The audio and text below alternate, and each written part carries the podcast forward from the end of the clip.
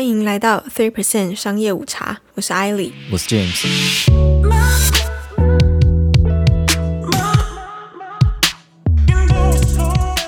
好，我们今天要来讲阿多比的故事吗？没有啊，诶没有要讲很特别的故事。你不是在周报承诺说，原本我是预定要做有关 Adobe 的故事，那因为 Adobe 的创办人之一的 Charles Gatsky，嗯在上个星期的时候过世嘛，享年嗯八十一岁。他的故事非常有趣哦，他活过了一个蛮精彩的世代。他见证了网络和戏骨的诞生，自己的公司成为现代人类文明的基石，然后连好莱坞电影都会出现的剧情也发生在他的身上。对啊，不是但是我越深入研究和探究 Adobe 的产品呢，我就越觉得说这不是一个可以随便讲讲带过的故事。嗯，对，Charles 毕竟跟 WeWork 那个白痴 CEO Newman 就不一样啊，哦，不会整天只想要就 Tequila，哎，Tequila yeah 那种感觉，然后或者哈草嘛，他不会这样。Adobe 的产品就像我说的，是现代文明的基石，它的重要性不会是一集就讲得完的，所以我们以后有时间的话，再来分段跟大家聊，继续保持我们挖坑不填的优良传统。所以你现在是前一张支票跳票，然后又给了一张更大的哎，没有没有跳票，票，未来补回来就是没有跳票，就像股票住套房一样，到后来涨回来就没有住套房的疑虑了。前提是要涨回来。会啊会啊，应该会啊，你不知道啊，未来很远啊，很长啊，对不对？牛长熊短啊，会涨回来的。啊好，所以今天我们要来聊的是一间玩具公司，它的品牌价值呢，啊、这是根据 Forbes 的评级啦，by the way，、所以如果大家不满的话，可以去怪 Forbes，啊，不要怪我。它在二零二零年的全球最有价值品牌的排行，嗯，它排第九十二名，玩具公司里面它排第一名。这里的玩具公司不包含电动啊，所以什么王者荣耀啊、FGO 啊，哈，或现在什么赛马娘的都不算在里面。所。以就不会是 Sony。对，不会是 Sony，不会是 Nintendo。对，那我觉得你上星期很秋嘛，猜十间中九间啊，你要不要也来猜一下这间是什么公司？嗯你现在是挑战我这个小达人的角色吗？你是食物小达人，但不一定是游戏小达人。你刚刚说玩具公司第一名，对，那玩具公司就是那一种你可以玩到的桌游也算。桌游会想到的是什么？新天鹅堡？不对啊，我跟你讲一个最简单的啦，大家都玩过的，Uno 和大富翁，够大吧？可是我不知道乌龙和大风设计的公司是什么。好了，我给你一个提示啊，他的外号是脚底板杀手，不是 指甲破坏者。乐高对，有提示很好猜哈。没玩过乐高也踩过乐高，是这个概念吗对？没错，就这个感觉。这间企业就是乐高，在一九三二年的丹麦，Oli 他是一个木匠，家里有四个小孩，他的经济状况非常的不好，妻子又很早就过世了，嗯所以他必须自己一个人赚钱和照顾小孩。那你知道现在很多家长都急着订 Disney Plus 嗯啊，其实不是为了自己想看，是不想花时间带小孩，最好让小孩二十四小时黏在电视前面啊，就看 Elsa，然后就可以去旁边爽了，自是这样子吗？对，因为其实就跟我们偷藏猫草一样啊啊！我们家有一只很胖的大猫啊，黏得跟狗一样。就它如果猫也有猫系和犬系的话，它它就是犬系的。当你在工作或是录 podcast 的时候，它会跑过来烦呢、然后就 喵喵很讨厌啊，你就可以丢猫草嘛，让它自己在旁边爽。所以 Oli 也是一样的道理，他需要工作啊，所以他需要什么东西可以让小朋友分心。嗯他是木匠嘛，所以他就做了一个鸭子汽车，我不知道什么是鸭子型的，就鸭子造型底下有四个轮子的玩具啊，嗯小孩子可以拖着走这样。那玩具做出来了，自己的四个小孩竟然反应非常好，嗯，这就是我们常讲的，就我是说戏骨常讲的啦，build something people want。他四个小孩子很喜欢，给你一个灵感。哇，那他已经跨出成功的第一步了没。错，因为反应非常好啊，也就是讲说，上帝关了你一扇窗，就会开另外一扇门给你啊。做不好木匠可以做玩具啊。于是 Ollie 就开始做起玩具的生意。这时候的乐高跟我们后来熟知的乐高其实完全不一样。嗯，我们知道的是塑胶积木嘛，对但那个时候的乐高其实是木质玩具哦，哦，也不是积木哦。而且那个时候公司根本也还没成立，它只是间工作坊而已。嗯只是那间工作坊口碑很好，因为 Oli 他非常的 anal，他非常的有条理，每一个玩具他都要非常精细的去雕它，嗯，去做这个玩具。这个真的感觉很像欧洲的创业风格。对，它是一个工艺为主的对，，就是会先从一个精致的工艺起家，对。然后要做出名气，在当地开始有一点小名哎，没错，没。错，没错。所以他的工作坊就开始慢慢的有了这样的名气，就说，哎、嗯这一间在这个地方的这一间工作坊做的木质玩具非常好，嗯啊，所以在一九三四年的时候，工作坊已经累积到了一定的名声了，这样子。但是玩具的销售其实还是不太好啦，在那个时候，欧丽就觉得说他应该为这个工作坊取名字啊，说不定有个好名字，大家会比较容易被吸引，嗯因为是卖玩具的嘛。嗯他想要透过名字传达一个讯息，playing well 嗯啊，中文直翻应该是好好的玩啊。嗯那个时候的民风比较淳朴啊，大家都很单纯，听到这样的讯息可能不会想太多。那现在听到这个，很多喜欢好好的玩的大人，嗯，好好的玩，手中就不小心拿起皮鞭，这样的感觉 有吗？没有吗？只有你吧？只有我吗？你不要在没有没有，我不太拿皮鞭公开的地方把你的兴趣拿。没有没有没有没有拿出来讲没有皮鞭其实不是我的菜。好，那你的菜是什么？我们今天讲乐高，我的菜是乐高。嗯，在丹麦文里啊，好好的玩是念作 the god，继之前意大利文，现在又出现丹麦文，对不对？搞砸丹麦文对，欧洲人很恨我。欧里想要这个名字更简洁，他就取了前面的四个字 Lego，L E G O，、嗯因为 the god 是 L E G G O D E T。嗯，对，那 LEGO 在这个时候呢，还没有脱离木质玩具的范畴，让他们真正脱胎换骨的契机是一九四六年在 Copenhagen 的一个机械展，嗯。那里有台制作塑胶模组的机器嗯。啊，场边还有一些就模具机这个模具机做出来的塑胶样本啊，嗯。看起来像是很小的塑胶砖块。哦，然后你看到这台机器呢，就觉得有一些感觉，你知道吗？就 Oh, I can sense that. It's coming 那种感觉。嗯只是他说不上来那是什么，所以他就打个电话给他的儿子 Goffred 啊、这时候 Goffred 算他的合伙人了啦，将来注定要接这个家族企业的。他四个儿子在十年前才几岁，还在玩木头。可能那个时候大家都比较早熟吧。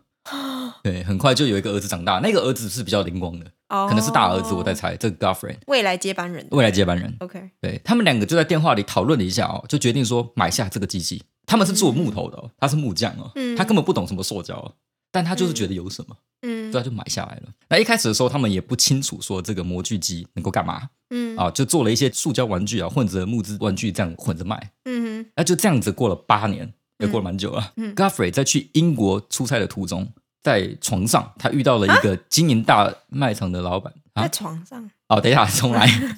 我刚是不是讲床上？对，我的意思是在船上。那讲故事的安安不分，很可怕。这就是他的工具房成名的原因吗？你不知道他们在床上玩什么，对不对？Oh, Goffrey, come, playing well。你很烦哎、你小心乐高要告你。呃，不会啊，因为他们取 playing well，这样听起来就很可怕嘛。好了，就回到正题，就 Goffrey 在这艘船上遇到了这个老板，呃，嗯呃，两个人就聊天了起来。那这个卖场老板呢，提到他不太看好玩具的市场，所以 Goffrey 就回他说：“哎哎，你这个人怎么这样讲话哈？什么叫做玩具的市场不好？你卖场的生意才不好。”对，那个老板就连忙解释说：“啊，没有没有啊，玩具本身是 OK 的，但是没有一个系统把玩具都串在一起啊。”嗯呃，简单来讲就是说，每个玩具都是分开的个体。嗯一个小孩可能同时有 Barbie 也有蜘蛛人嗯啊、但他可能自己脑中有一些 play 啊，会把两个玩具拿来同时玩嘛。很多小孩一手拿 Barbie，一手拿蜘蛛人嘛，嗯，然后就打架之类的。那看在哪里打了，也可以在船上打啊，我觉得蛮少见的，但 OK。或者说他们头脑就会 run 一些就是 cosplay，呃，不能说 cosplay，应该说 run 一些就角色扮演 role play。嗯对，那譬如说啊，Barbie 有危险呐、蜘蛛人要去救啊之类的。嗯可是这个蜘蛛人的 size 就是比较小。嗯啊，不够用。呃，就是说这两个很奇怪，为什么他们我觉得你写稿这样写？有点心思肮脏哎。没有没有没有没有，这一集是 LEGO，这集很纯洁，而且有点神性。我等下之后再跟你讲为什么。所以脏的是你，不是 LEGO。哦，没有没有没有没有，我我很纯洁的，怎么会这样子？我讲 LEGO，玩 LEGO 都是好宝宝。我的意思是说，因为这两个玩具的体型和样子可能是不同家产的嘛，所以体型差很多啊。嗯对你不会觉得他们两个活在同一个时空架构下因为可能芭比就很大啊，然后蜘蛛人就很小啊，嗯那蜘蛛人怎么救芭比？芭比一拳就把他打死了，还救个屁，对吧？因为他们不是一整组的玩具，所以他们不会出现在同一个时空架构下，嗯完全是要让小孩子，应该说依赖小孩子的想象力，把所有不同的玩具给串在一起。这样，嗯这个谈话呢，就给了 Goffrey 灵感。嗯哼他回到家以后，就跟老爸 Ollie 说：“哎，我要把系统带进 LEGO，我要让小孩可以用 LEGO 创造出一个世界，一个 unified 的世界。”哇，这时候 Ollie 就想到，他八年前在 Copenhagen 的机械厂上拿了一个塑胶砖块的样本，嗯那是八年前哦。他觉得可以用这样的砖块来试试看，嗯哼来试着改掉。于是我们熟知的第一代乐高就这样诞生了。嗯，第一个版本是一个城市中心啊，小孩子可以用里面的积木拼出一个城市，这样这个有系统的乐高世界在世界就造成轰动，不止在丹麦哦，哦也顺利的销到了国外。嗯哼在这个过程中，乐高还继续不断的改进。嗯一开始的乐高就真的是普通的塑胶积木啊，嗯哼，就你用手指碰一下，它其实就会散掉，因为积木是堆叠的嘛。对，就算小孩子拼出了火箭啊，或是飞机啊，他其实也拿不起来，他不能做角色扮演粘。在一起。对，因为它粘不在一起，它没有办法咬住这样子。嗯所以为了解决这个问题呢 g a f f r e y 就尝试了各种方法，啊，嗯包括换掉塑胶的材质啊，改变咬合的设计等等啊。嗯那最后在一九五八年 g a f f r e y 用了现在这个设计啊，嗯他在每个积木底下做了一个小小的卡榫，哦，让每块零件可以嵌合在一起啊。嗯那既可以拆开哦、又可以让积木组在一起的时候不会散掉。嗯哼那我刚刚特别说了 g o f f r e y 用了现在这个设计，嗯，是因为这个卡榫机制到今天都还没有换掉，都是就是我们现在用的这个。对，也就是说什么？一九五八年产的乐高积木可以完全拼在你刚去沃尔玛买回来的乐高积木上，这一点事后证明非常非常重要，算是乐高非常能够保值的一个原因。因为旧的零件可以全部沿用，就不会出现新一代取代旧一代的产品情况嘛。嗯对，反而是你之前买过越多的乐高，后面你能组的花样就越多。嗯，对，买越多价值越高的概念啊，等于说你买了第一组乐高之后，接下来都可以说是它的扩充包。没错，所以它非常有价值。对你也不用担心说你什么今天买一个城堡系列啊，下次买了一个城市系列，这两个东西是没有办法混合用，他们可以。它可以完全靠你的想象力。嗯那不过那样的卡榫设计也有一个小缺点啊，哦，我觉得的缺点啊，就是乐高积木里面不是有一种是扁的吗？长条形的那一种零件对，就很扁的，有那种白目小孩会把两个一样长的就拼在一起，然后压超紧的，你知道吗？根本就拆不开，所以是指甲破坏者。可是它本来就会设计让你可以完美的密合啊，但你要怎么抠开？所以它才就不是小朋友故意把它卡超紧，而对是它拼起来就会是超紧。我觉得这个设计可能有点问题，我在想是不是应该请 Garfrey 再来处理一下。那 anyway，乐高在这里就差不多成型了嘛。成型前有成型前的问题，成型后有成型后的难关。嗯呃，一个已经成型的企业总不能靠着一个产品打天下，嗯对你需要找出第二个成长动能。在找寻这个动能的过程中，LEGO 从产业的高点一路又摔到将近破产的边缘。那更惨的是，他们还找不到原因。一开始的时候，哦对在一九八零年左右呢，有两件事情撼动到了 LEGO。第一是专利的实现到了啊啊，第二是电子游戏机的出现。嗯七零年代到八零年代初期是 Atari 的时代嘛，嗯然后后面任天堂接手啊，嗯一直到两千年初才让位给 PlayStation 嘛。对那，这个游戏主机之间的爱恨情仇，我们在第二集的商业午茶有 cover 过。大家不要去听。对，但是第二集实在尬到爆炸啊，所以强烈不建议听众只要知道我们有讲过就好嘛。那以前的 LEGO 呢，就只是很单纯的一间玩具公司，嗯卖的也是单一产品的。嗯当时的他们认为，只要产品够好，就一定卖得掉。还记得我说欧里是一个工业起家的对工艺，对嗯他很注重这个，所以他们并不特别的讲求经营，嗯，也就是他们是一群 engineer 或者是一个产品制作人，他是 carpenter 嘛，嗯但是他不是一个经营者。就是欧洲工匠的骄傲、啊。哎，没错没。错。但是在这个时间点呢，他们对于有卡榫的积木的专利，它的时效过了，嗯。所以市面上突然跑出很多家跟他们卖一样产品或是类似产品的公司啊。嗯哼，对，有些是美国的，有些是欧洲的，还有一些是中国的，不意外嘛，就很多这样的，呃应该说盗版乐高啊，它不是真的盗版，它已经不是盗版，因为没有这对个专，利。只是你看得出来它就是仿冒它的，啊、嗯 o k 对，就完全长一样哦，嗯。积木都还有一个混搭哦，你还可以一起用，对，一样的东西。对于 LEGO 来说呢，这其实是一个相当大的考验，因为在之前的三十年，LEGO 受到专利的保护嘛，并没有竞争对手，所以其实并没有下太多功夫在听取买家、消费者的反馈。嗯哼，他们的营运模式其实比较像 Apple，就设计者呢认为哦自己比消费者更理解产品应该要长什么样子，嗯哼，不应该盲目的跟随、跟从消费者乱跑啊。嗯哼，那这个其实也没有什么对错啊啊，就像 Apple 用这招就经营的很不错嗯哦，毕竟他们有 Jobs 这种先知型的经营者嗯哼，，LEGO 没有 Jobs。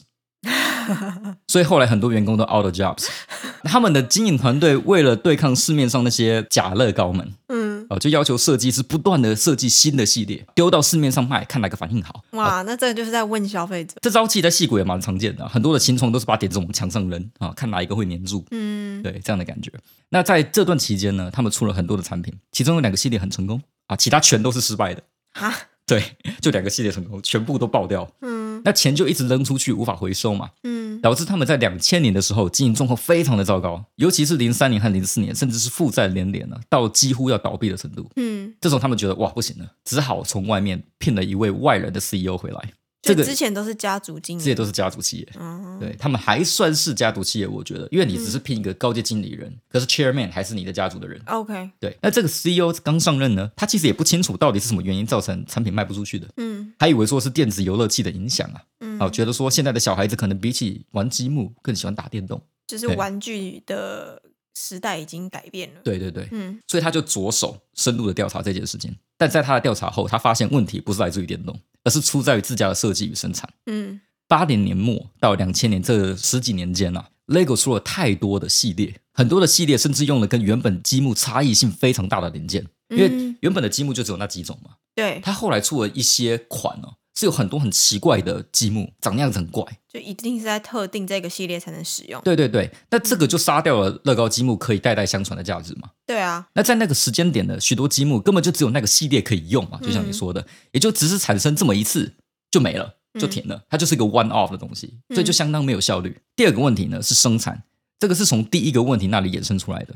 在生产塑胶积木这种产品的过程中啊，最贵的你知道是什么吗？模具，对，制造模组和模具的价钱。嗯，设计师设计完积木之后，需要刻出相应的模组来压出成品嘛。对，如果每个系列都用相同的积木，你就不需要换模组嘛。一个模组可以产出几乎无限的积木，嗯哼，那这样花在模组的成本就会被平摊掉。嗯，哦，当你量产积木到一个程度的时候，边际成本就会趋近于零啊。对，但他们为了新的系列设计新的积木，就得去买新的模组来压出新的成品。嗯然后有些模组甚至只做了一个系列就被换掉了，所以非常的不划算、啊，生产成本就高很多，非常非常高。新的 CEO 就看到了这点了，他收掉了很多杂乱的系列，把嗯重点呢就重新放回原本的几块积木上。嗯，但这样又会碰到无法创新的老问题，嗯，那怎么办？他的解决办法是，哎，去跟一些大牌的 IP 合作，啊例，如 Star Wars，还有侏罗纪公园、嗯哈利波特等等。嗯，或者是什么航空公司，哎，对对对，这样的感觉，就会有飞机，没错。嗯在这样的策略下呢，LEGO 的业绩终于又爬回来了。那去年受到 COVID-19 的影响嘛，在家玩乐高的人不减反增啊，他们的业绩也冲上了新的高点。那这点我猜啦，是因为大人都 work from home 嘛，嗯，小孩子又不能去学校，那大人小孩天天黏在一起啊，就像欧里那个时候一样，你需要什么东西让小孩分心？哎，所以乐高就决定是你了。在乐高开始与其他知名 IP 合作以后，他们受到了一些批评。很多比较 hardcore 的玩家觉得乐高丧失了以前创新的灵魂，现在就仅仅是好莱坞的影子这样子。哦，对，但是不管怎么说啊，LEGO 在二零二零年的成绩是非常亮眼的啊、嗯他们的工艺也一直都非常优秀，积木几乎不会坏。之前不是说市面上有很多的假的乐高品牌吗？嗯，不能说假啦，就是仿冒他们的啦。嗯，但没有一个可以真的取代乐高，嗯因为他牌的积木相较起乐高来说太容易坏了，瑕疵品出现的几率太高，所以消费者呢，在有了乐高以后，会希望自己以后买的都是乐高。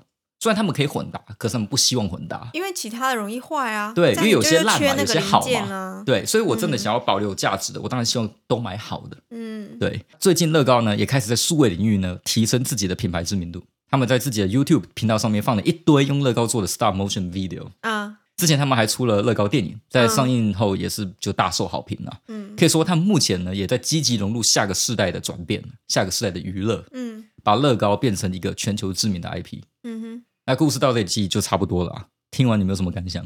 嗯，我觉得你要先生一个很有生意头脑，不是生意头脑，很有创意的儿子，然后他还要很早熟。对，所以某个方面来说，这应该是神的旨意。好了，没有，因为这是我的感想嘛。什么意思？我觉得这个故事充满了神迹，你没有听出来吗？为什么我不算是一个无神论者，但是我不是很相信神。？OK，，对，应该是我可以被说服，可是要看什么情况。因为我不喜欢听到很多人说自己有事情没做好，就把结果推到神身上嘛。你看过这很多这种人，嗯，就说啊，一定是我上辈子做太多坏事，这辈子买股票才会被套。你屁嘞！对你如果不去买那种爆牌群组里面的股票，你只会被套。嗯，对，会被套是你自己的问题好吗？不跟神没有关系啊，神很衰。对，反正他们什么事情就不顺啊，都会扯到神身上嘛，嗯都会说是啊，是我上辈子不好啊，绝对不是我这辈子的决定有问题。嗯对，但欧里这个故事哦，是有点神的味道在里面的。第一个就是他在 Copenhagen 的塑胶模具展上面，欧里直觉的、直接的买下了那个做塑胶的模具机。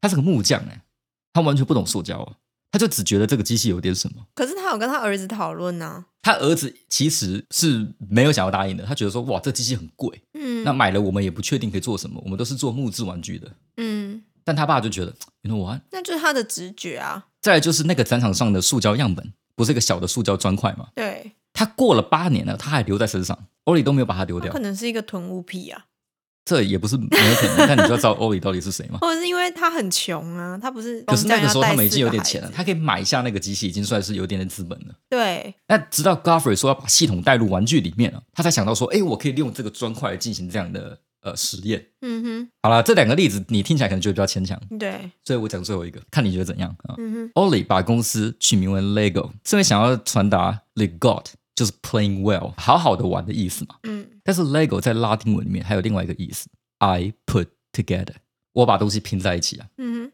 所以他们其实注定是要做积木的。没有，我觉得这个就是解释。不是不是不是，那你如果把它翻成英文，它它 Lego 就变成 Let It Go。那如果今天这间公司倒了，你不是就会说，哎，他名字取得不够好，你怎么选一间公司叫 Let It Go？不是不是不是，要 let 那个木质玩具 go，因为你 在。是因为他们有做出没有没有你不塑胶。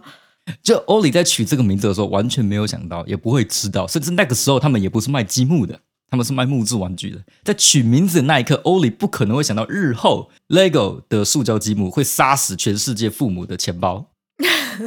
这个名字根本就是个预言，对，是 LEGO 日后会走向这个方向的指引。你说 Let it go 是 Let 的木质这个 department go，you have to go man。If you don't go，就是 LEGO won't won't succeed。好，所以究竟 LEGO 是不是神机？我想只有神自己知道了，我还是觉得就是好吧？你比我更很牵无神论。强的。OK，那我们的故事就到这里，先告一段落。有想要知道任何与商业有关的故事或冷知识，都欢迎在 Apple Podcast 留言，与我们分享你对于节目的看法。周末愉快。